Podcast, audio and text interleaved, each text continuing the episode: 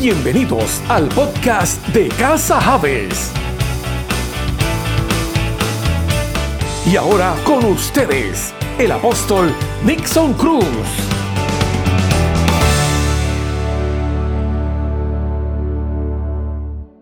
Ya conmigo restauración. Hoy comenzamos el hoy comenzamos la semana mayor en Puerto Rico, en, en verdad, en muchas partes del mundo, la Semana Santa, en donde hoy conmemoramos la entrada triunfal de Jesucristo al lugar donde fue enviado. Imagínese usted llegar a un lugar en donde no lo reciban. Imagínese usted que Dios le hable hoy y usted vaya muy convencido y saque sus pasajes y se lleve las mudas de ropa y vaya con sus mejores ropitas en la maleta y usted diga, si Dios me envió, me van a recibir con, olvídate, con bombos y platillos. Y que cuando usted llegue, la gente no le interese que usted esté allí. Y no solamente que la gente no le interese que usted esté allí, sino que la gente rechace lo que usted representa. Entonces, por eso, cuando hablamos de la entrada triunfal de Jesucristo, tenemos que ir más allá de un evento de Osana, Osana, sino ponernos en el lugar en donde un hombre pide un asna. Porque la palabra del Señor dice que estaban esperando un rey con tronos y, glorias y, caballos y, espadas de bronce, todas esas cosas.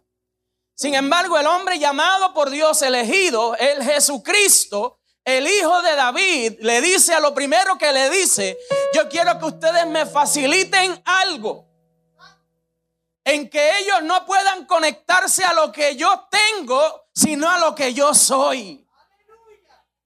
Porque al lugar que yo voy, yo no voy a brillar por lo que yo tengo, yo voy a brillar por lo que yo soy. Le dice a los dos discípulos, buscamos un asna. Yo me imagino los discípulos, pero un burro, o sea, un asna. ¿Cómo usted va a entrar en, algo que, la gente considera que, que es una herramienta de trabajo? Por eso es que Jesús en aquel momento dice, yo voy a entrar y me voy a montar en lo que la gente piensa que no funciona. ¿Usted sabe por qué vemos gente restaurada en este tiempo? Porque Dios ha llamado a muchos que la gente piensa que no funcionan, pero Dios se ha montado en nosotros. Por eso estamos viviendo en el tiempo en donde lo vil y lo menospreciado escogió Dios para avergonzar a los sabios. Entonces quiere decir que si él habla de avergonzar a los sabios, dice que hay unos religiosos con una expectativa de perfección. Hay un grupo de personas con una expectativa de que todo tiene que ser perfecto para que Dios te use. Hay una expectativa de un cuerpo religioso, de un espíritu que se ha levantado aún en estos tiempos, de gente que espera que a quien Dios use tiene que ser intachable. Y yo vengo a decirle hoy, a hablarle de aquel asna. Vengo a hablarle de lo que la gente consideraba que no era valioso. Pero fue lo que escogió el rey de reyes para entrar al lugar donde iba a ejercer su ministerio. En esta mañana le hablo de esas áreas de tu vida en donde tú piensas que no funcionas. Le hablo a aquellas personas que como yo se han sentido que no somos merecedores de lo que Dios hace. Pero le hablo a ustedes y me hablo a mí en esta mañana diciéndote que a usted y a mí escogió Dios para hacer su entrada triunfal. Por eso vamos a la palabra y dice, más adelante usted puede leer que dice desde antes nos, nos escogió, desde antes nos eligió. Y una de las cosas más poderosas que quiero dejar grabado en su, en su mente y en su corazón en esta mañana quiero que usted eh, se la lleve de verdad, hermano. Voy a tratar de ser lo más breve posible. Pero quiero dejarlo, quiero dejarlo con ustedes. Tengo un peso de uno para dividir la Biblia. Eso es bendición, hermano, ¿verdad? Ahora sí, es que me gusta ir a la Biblia. Y una de las cosas que usted se encuentra en la palabra, cuando usted va a Mateo, capítulo 21, verso 10, Mateo capítulo 21, verso 10. Yo quiero que lo busques por ahí con calma, no hay prisa. Mateo 21, verso 10. Márcalo en tu Biblia.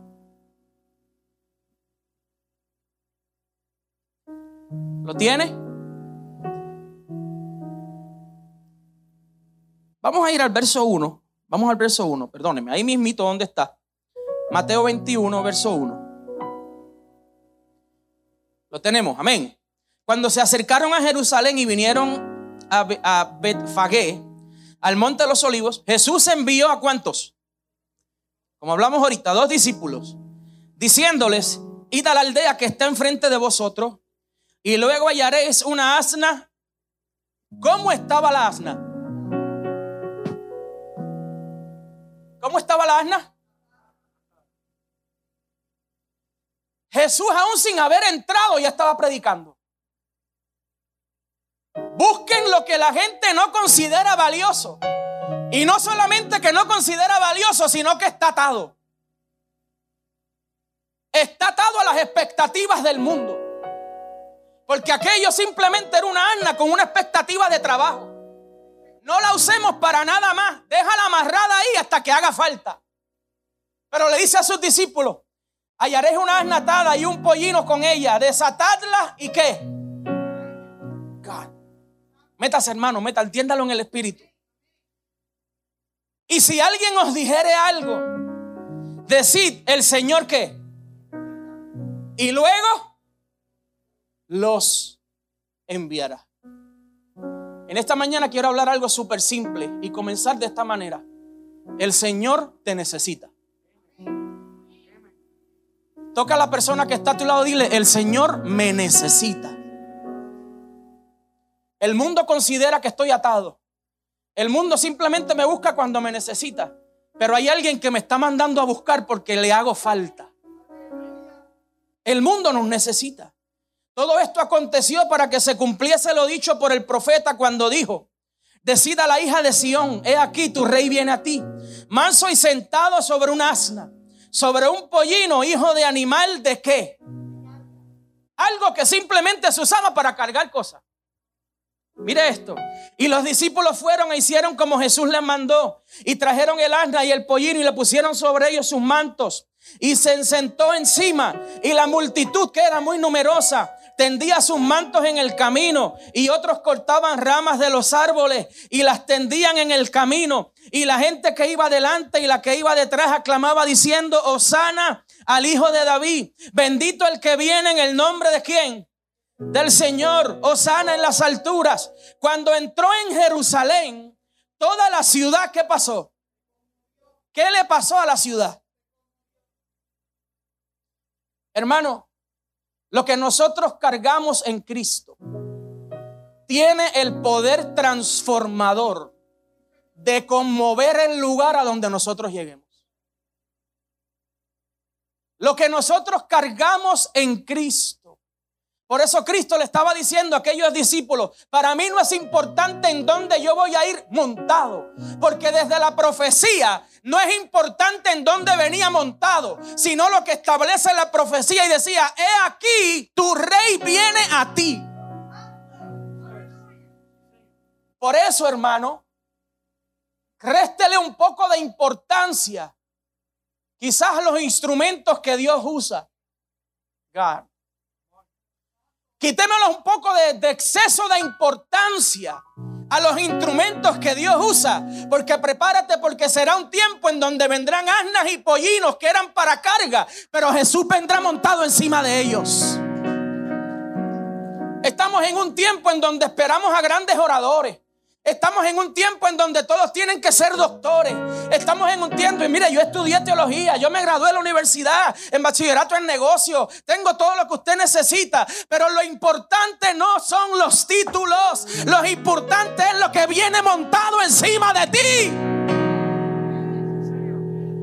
Estamos en un tiempo de altas expectativas religiosas en donde el mensaje tiene que, que eh, deslumbrarme para ser poderoso. Jesús le estaba diciendo, no, lo poderoso no aquí. Lo no es lo, en lo que vengo. Lo poderoso es lo que cargo. Lo poderoso es lo que conmovió. Cuando yo simplemente de entrar, ustedes se conmovieron. Por eso, cuando vamos al endemoniado San Nazaret, cuando Jesús entra a la isla, dice que el endemoniado salió a su encuentro. Porque cuando llega lo que tú cargas en Dios, todo lo que está en el ambiente tiene que someterse a tu autoridad. Ah, yo no sé si alguien lo recibe. Toca a la persona que está a tu lado y dile, cuando yo llego con lo que cargo, todo lo que no es de Dios tiene que someterse a su autoridad. ¿Alguien lo cree y lo recibe? Ahora, veamos el desbalance y la mala perspectiva que había en aquel momento, en donde quizás fue recibido con ramos y todas estas cosas.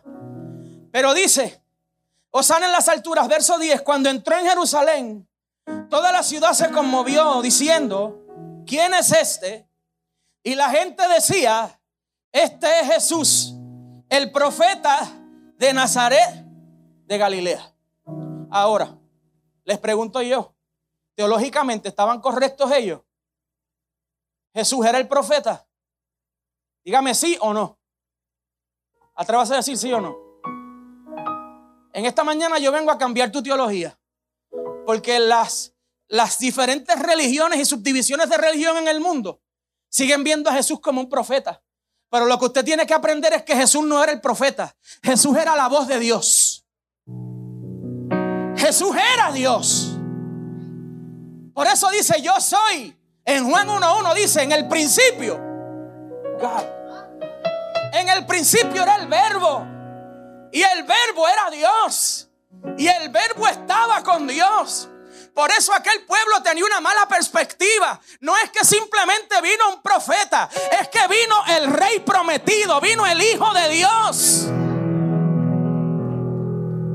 Por eso, con esa perspectiva, si usted va al Corán, y va a todas estas subdivisiones de la religión del mundo, ven a Jesús como un simple profeta.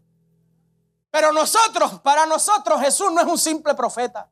Jesús es el Hijo enviado de Dios. Jesús es el puente. Por eso la palabra establece, dice, nadie puede llegar al Padre sino a través de Jesucristo. Por eso usted tiene que entender. Verso 12 dice, y entró Jesús Aquí habla de la mala perspectiva.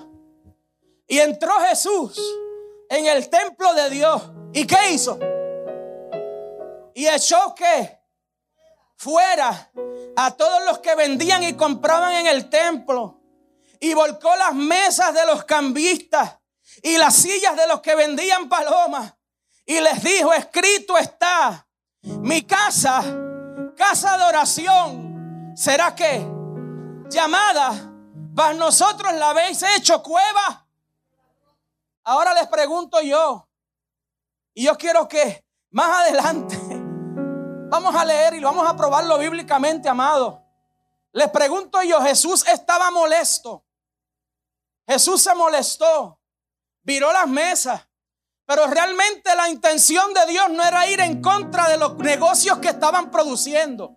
Era de la perspectiva de quien había llegado. Por eso él tenía que hacer algo contundente, decirle, ahora llegó al que ustedes se supone que estén adorando. Pero han puesto su, su capacidad y han puesto su atención en algo que no se relaciona conmigo. Y leí un comentario de un pastor en Estados Unidos poderoso que decía, el problema que tuvo Jesús en aquel momento era que a las sinagogas y a los templos solamente podían entrar ellos. Pero el Evangelio nunca fue diseñado para los santos. El Evangelio fue diseñado para el pecador. My God. Este lugar jamás fue diseñado para que usted y yo engordemos. Este lugar fue diseñado para que aquí vengan los pecadores.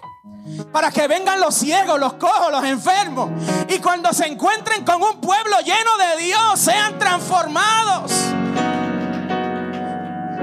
Ahora Jorge oraba en esta mañana y decía, y Jesús si entrara a uno de nuestros templos y no volcaría la silla.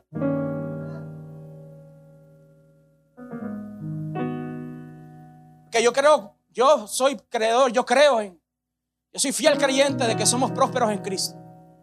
Yo creo en la bendición. ¿Cuántos aquí creen en la bendición de Dios?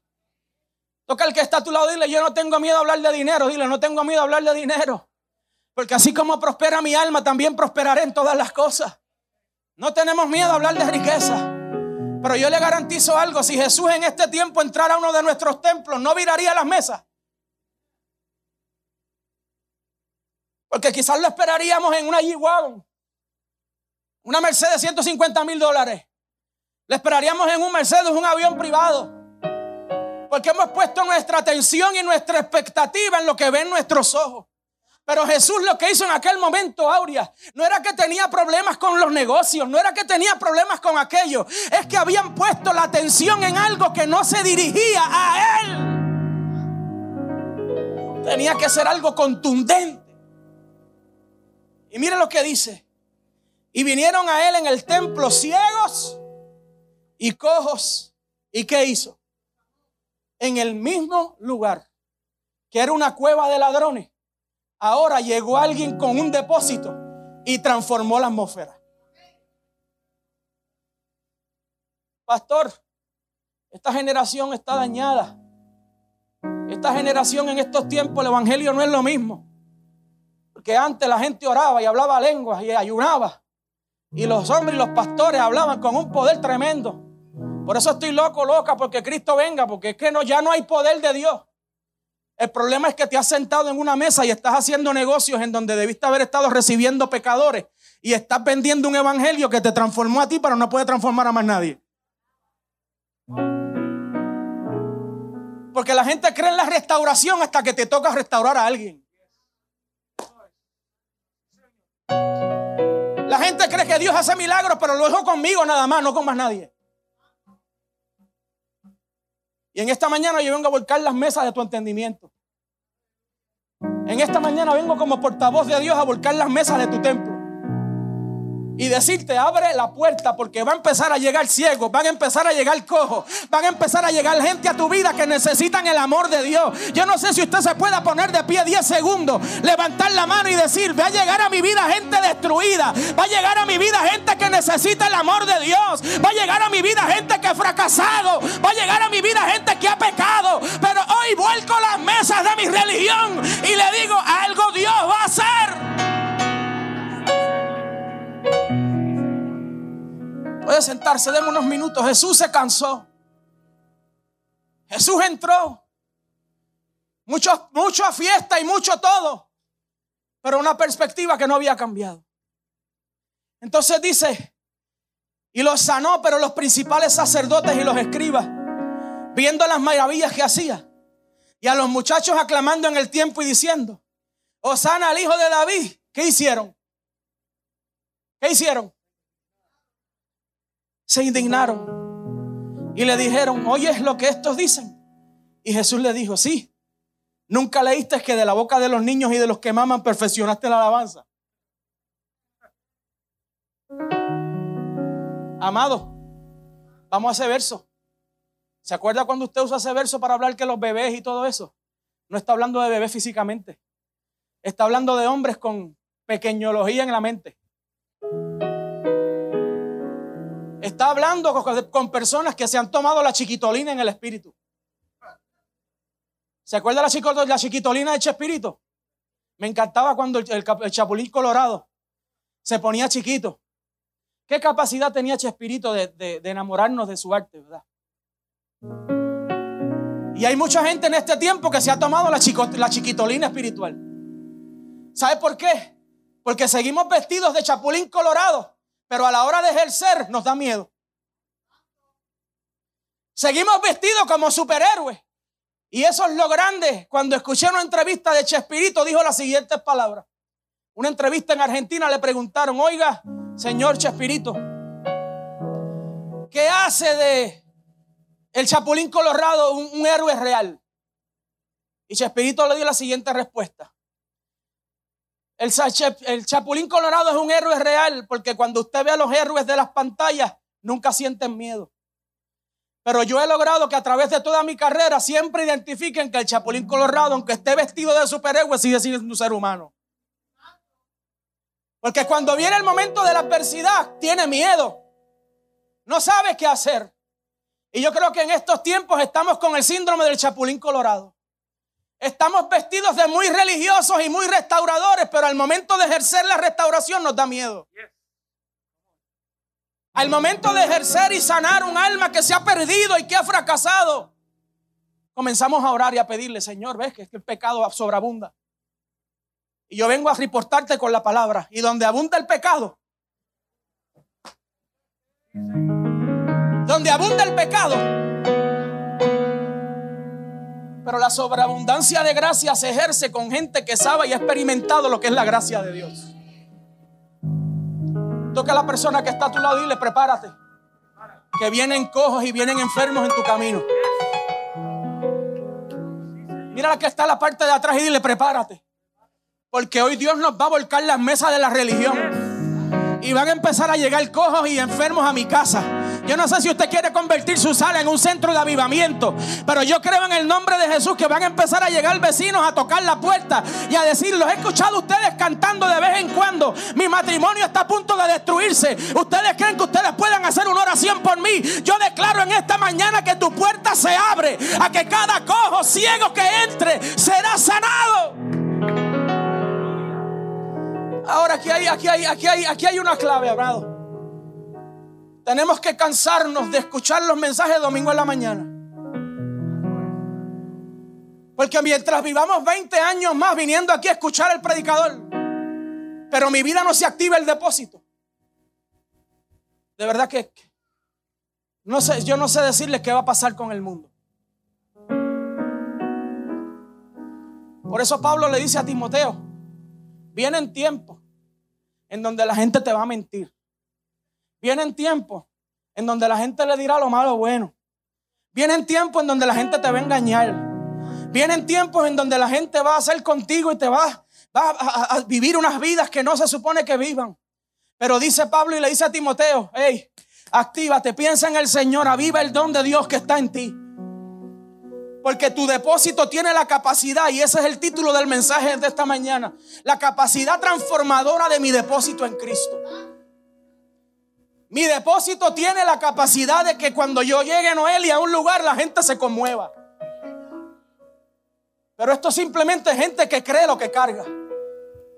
Le pregunto en esta mañana, ¿usted cree en lo que usted carga? Toca el que está tú lo dile, yo creo en lo que yo cargo. ¿Alguien lo recibe en esta mañana? ¿Alguien lo recibe? Por eso en Juan capítulo 4 se encuentra usted la mujer samaritana. Cuando Jesús le dice, si conocieras el don de Dios me pedirías lo que, que un agua que saciará tu vida y saltará para vida eterna. Y lo transformador de aquel encuentro es que cuando aquella mujer tiene este encuentro y experiencia con Cristo, dice que fue al mismo lugar donde la gente pensaba que ella era una prostituta, que ella no servía. Aquel mismo lugar ella fue a predicar y se ganó la ciudad para Cristo. Prepárate, escúchame bien lo que te voy a decir.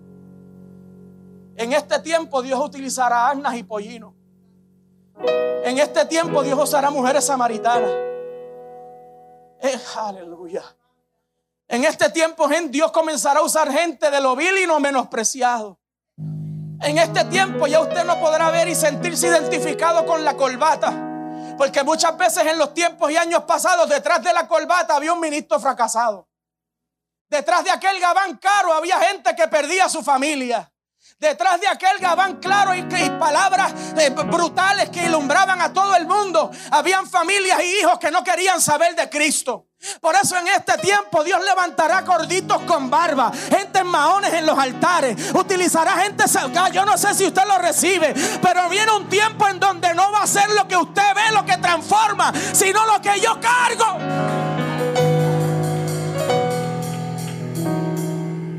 Ah, no, pastor, pero no, no, no, no, no, no. Está todo bien, Casajave bonito y todo, chévere. Pero no se meta con mis expectativas religiosas.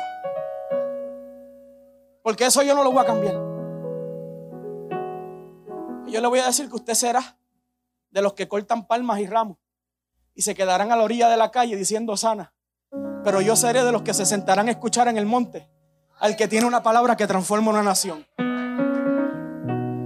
Porque dice la palabra que cuando los sacerdotes comenzaron a esparcir lo que para ellos era Jesús, la gente comenzó a irse. Ah. Y alguien le dijo a Jesús, Jesús, un discípulo se acerca y le dice, Jesús, estás hablando muy duro. La palabra es dura. Lo que tú estás diciendo está difícil, hermano, cámbialo. La respuesta de Jesús fue transformadora. Y le dijo, ah, chévere, amén. ¿Te quieres ir tú también?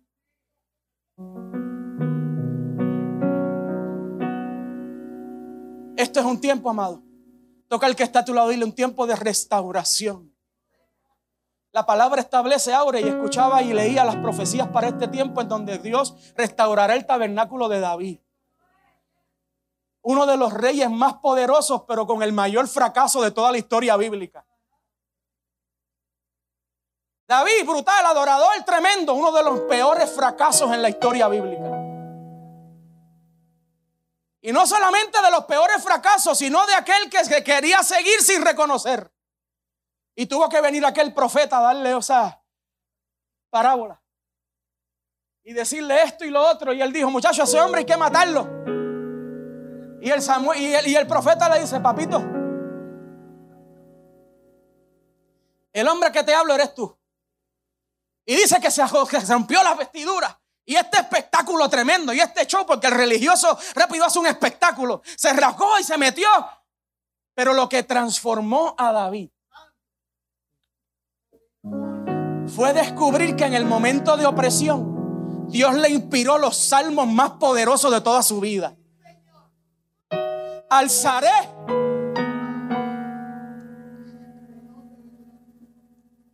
Jorge, porque en tu momento más oscuro siempre vendrá esa gracia que sobreabunda. Y te llevará a ver cosas en el espíritu que nunca habías podido ver. Alzaré mis ojos a los montes, ¿de dónde vendrá mi socorro? Mi socorro no viene de los hombres. Mi socorro no viene de los valientes que yo tengo. Mi socorro no viene de mi ejército, que es uno de los más poderosos de toda la historia. Mi socorro viene de Jehová, que hizo los cielos y la tierra. Escuche, amado, estamos en un tiempo en donde Dios nos va a restaurar. Y de verdad le digo esto, se conmueve mi espíritu al decirlo. Estamos en un tiempo en donde muchas veces Dios te dejará fracasar para que aprendas a levantar tus ojos a los montes. Hay gente que Dios nos permitirá dar contra la pared para viéndonos rasgados nuestra religión y nuestra expectativa. Levantemos nuestros ojos a los montes, que de ahí vendrá nuestro socorro que viene de Jehová. Pastor, usted está queriendo decir que yo voy a fallar para que Cristo se manifieste. Lo que pasa es que estando sano no ora.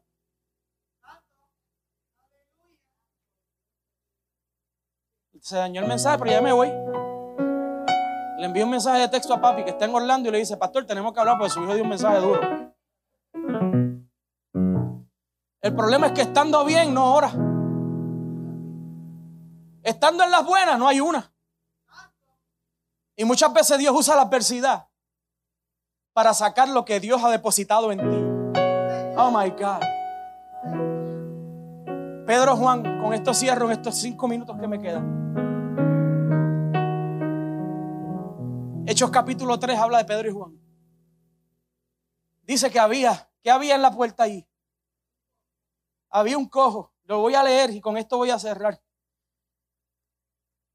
Mire lo que dice, Pedro y Juan subían juntos al templo a la hora novena, la de la oración, y era traído un hombre cojo de nacimiento a quien ponían cada día. ¿Cuándo lo ponían? Nadie.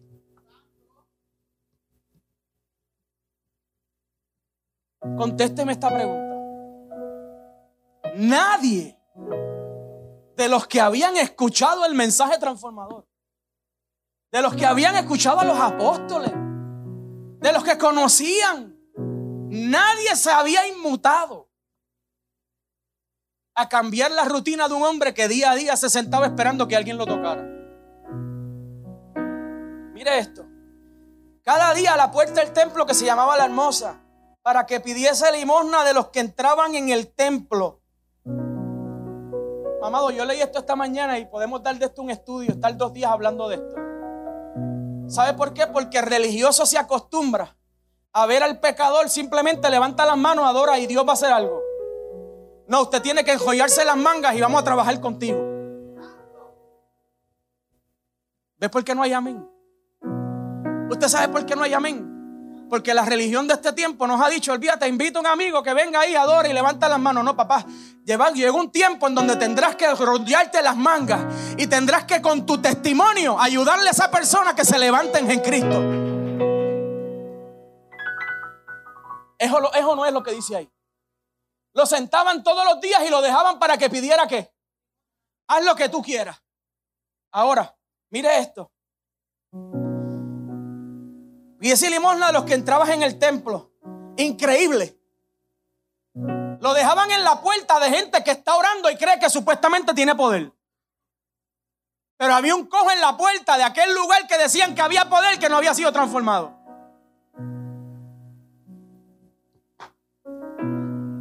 Métase conmigo esta historia. Se dará cuenta que muchas veces estamos pidiendo el domingo a adorar y a cantar y aquí, y a bailar y a danzar y dar gloria a Dios y todo. Pero hay áreas de nuestra vida que usted sabe que usted tiene el poder de cambiar y no lo hace. Porque usted viene al templo y adora, pero hay un cojo sentado en la puerta de tu casa que te necesita transformación. ¿Qué clase de enseñanza le dieron Pedro y Juan a aquella gente? Oiga, Salgan de estar ahí orando y haciendo lo que están haciendo. Porque la mayor manifestación de poder comienza en la puerta de donde ustedes están entrando. escuche, escuche, escuche esto, escuche. Mira lo que dice. Este cuando vio a Pedro y Juan que iban a entrar en el templo, les rogaba, ¿qué hizo? Les rogaba que le diesen limosna. Pedro con Juan, fijando en él que, fijando en él los ojos, le dijo, míranos. Amado, usted me perdona. Pero en este tiempo la gente usted no tendrá ni que hablarle. Porque cuando usted está alineado en el Espíritu, usted sabe que su testimonio transforma gente. Por eso yo he honrado la vida de mi papá toda la vida. Por eso yo honro la vida de nuestro pastor, el pastor Nixon Cruz. Porque su testimonio ha predicado más que quizás lo que él se ha parado en un altar. Porque ha sido un hombre, un testimonio intachable. Y la gente ha querido destruirlo. Pero he visto a mi papá cuando conmovido por el Espíritu, se arrodilla a orar en un pasillo. He tenido que llegar en la madrugada a ver un hombre orando, llorando por personas que no lo toman en consideración. He visto un hombre que metido en el Espíritu me había dicho cuando era adolescente, vente conmigo, vamos a orar, porque hay algo en la oración que va a cambiar tu vida. Hay algo que cuando la gente te mira, algo la gente ve que transforma. Eso, eso es lo que hay que enseñarle a esta generación. Esto no es aprenderse los libros. Esto no es vestir lindo. Esto no es aprenderse una prédica en YouTube. Esto es que cuando la gente ponga sus ojos en ti, algo se transforme. Ahora nos, nos transportamos a cuando aquel Jesús entró y se conmovió el pueblo. Porque es que en él había algo. Que cuando la gente lo miraba, algo pasaba. Y mira lo que dice. Pedro, con Juan fijando en él los ojos, le dijo, míranos. Entonces él estuvo atento, esperando recibir de ellos algo. Amado, este es el tiempo en donde la gente pondrá sus ojos en ti y esperarán que algo pase. Con esto voy a cerrar. Póngase de pie para que sepa que estoy terminando.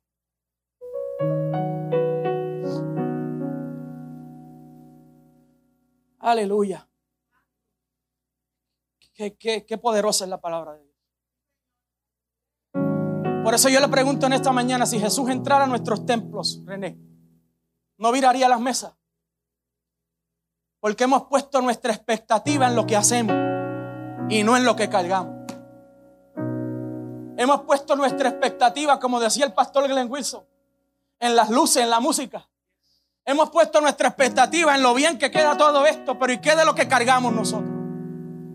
Porque hay gente en la puerta esperando ser transformado por lo que estamos haciendo aquí.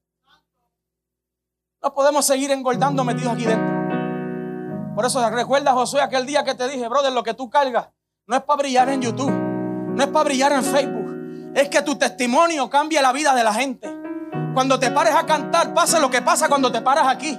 Que la gloria de Dios se manifiesta. Pero eso no pasa porque te ves bien. No, eso no pasa porque eres elegante. Eso pasa porque has confiado en lo que Dios puso en ti. Porque cuando usted comienza a confiar en el depósito que Dios puso en ti, el cojo de la hermosa te va a decir, dame algo de lo que tú tienes. Y... Mire esto, me voy, me voy con esto. Mas Pedro dijo, cuando le pidió limosna, mas Pedro dijo, no tengo plata ni oro. Pero de lo que tengo, lo que cargo, lo que fue puesto en mí, el poder que habita dentro de mí, lo que tengo te doy. Porque lo que tengo te da la capacidad de cambiar tu estado actual. Escucha bien, hermano más de lo que tengo te doy. En el nombre de Jesucristo de Nazaret, levántate y anda. Y mira lo que dice, y tomándole por la mano derecha, le pregunto esto, él declaró y se fue. Pregunto yo, declaró y se fue. ¿Qué hizo? Habló de lo que tenía, pero ¿qué hizo? Se enrolló la manga extendió la mano. Levántate. Y dice que este hombre, y saltando se puso de pie, y anduvo y entró con ellos en el templo andando, y saltando y alabando a Dios. Porque los que estaban allí estaban reunidos, pero había llegado ahora alguien que había sido transformado. Y todo el pueblo le vio andar y alabar a Dios y reconocían que él era el que se sentaba a pedir limosna a la puerta del templo, la hermosa y se llenaron de asombro y espanto por lo que les había sucedido. Pero así comienza el libro de los hechos. Usted se da cuenta que después de este suceso abre las puertas a una manifestación de las más grandes en toda la historia de la palabra de Dios. En esta mañana yo te digo algo. Número uno, Prepárate para un tiempo que Dios usará gente que no llenará nuestras expectativas. Dios comenzará a llamar asnas y pollinos para estando sobre ellos, abrir las puertas a un avivamiento poderoso para este tiempo. Número dos, prepárate porque esta mañana Dios revolcó tu mesa. Dios revolcó las sillas de tu templo de religioso que has montado con esta expectativa religiosa. Porque necesita Cristo que sepas que hay algo que tú cargas que transforma a la gente. Número tres, la mujer samaritana fue y transformó una ciudad completa después de una experiencia. Y hace unos domingos atrás hablábamos que una experiencia en Cristo transforma tu vida y transforma la de otros. Y ahora, prepárate, porque comenzarán a llegar cojos ciegos. Comenzará a llegar gente enferma, sumergida en pecado. Y verán en ti que hay algo que puede transformar su realidad. Prepárate porque no tendremos riquezas ni oro ni plata, pero lo que cargamos tiene una capacidad transformadora en Cristo. Incline su rostro en esta mañana. Vamos a orar. Padre amado, hemos hablado tu palabra en este día. Señor, gracias porque tú eres bueno, eres fiel. Gracias por tu misericordia. Gracias por tu gracia y tu favor que está en nosotros y habita en nosotros. Gracias Señor porque en esta mañana has entrado a nuestra religión, has entrado a nuestra expectativa religiosa y has revolcado las mesas. Has revolcado las sillas y estás quitando de nuestra vida la expectativa en simplemente en lo que hacemos y que comencemos a atender y a preocuparnos por lo que cargamos. Gracias Señor porque en este tiempo de lo vil y lo menospreciado utilizarás para avergonzar a los sabios. Gracias Dios porque aún con nuestras debilidades, aún con nuestras imperfecciones, estando en tu trono y a tus pies, esas imperfecciones, tú te vas a glorificar en medio de ellas. Y nos transformarás y nos restaurarás hasta llegar a aquella persona que tú quieres formar en nosotros. Señor, en el nombre de Jesús yo te doy gracias porque tú eres fiel. Y declaro que esta semilla que hemos sembrado en el corazón de nuestros hermanos dará el fruto para el que fue enviada en el nombre de Jesús. Oramos y lo creemos, Señor. Reconocemos tu majestad, Rey de reyes y Señor de señores, y la gloria es para ti. En el nombre de Jesús hemos orado. Amén, amén. Si usted lo creyó, diga amén, yo lo creo. Ahora dele un saludo a tres personas con el codo ahí. Dile, prepárate a dar lo que Dios te dio. Dile, prepárate a dar de lo que Dios te dio.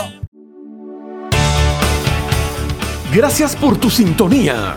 Suscríbete a este podcast en tu plataforma favorita y síguenos en las redes sociales como Casa Harvest. Hasta la próxima.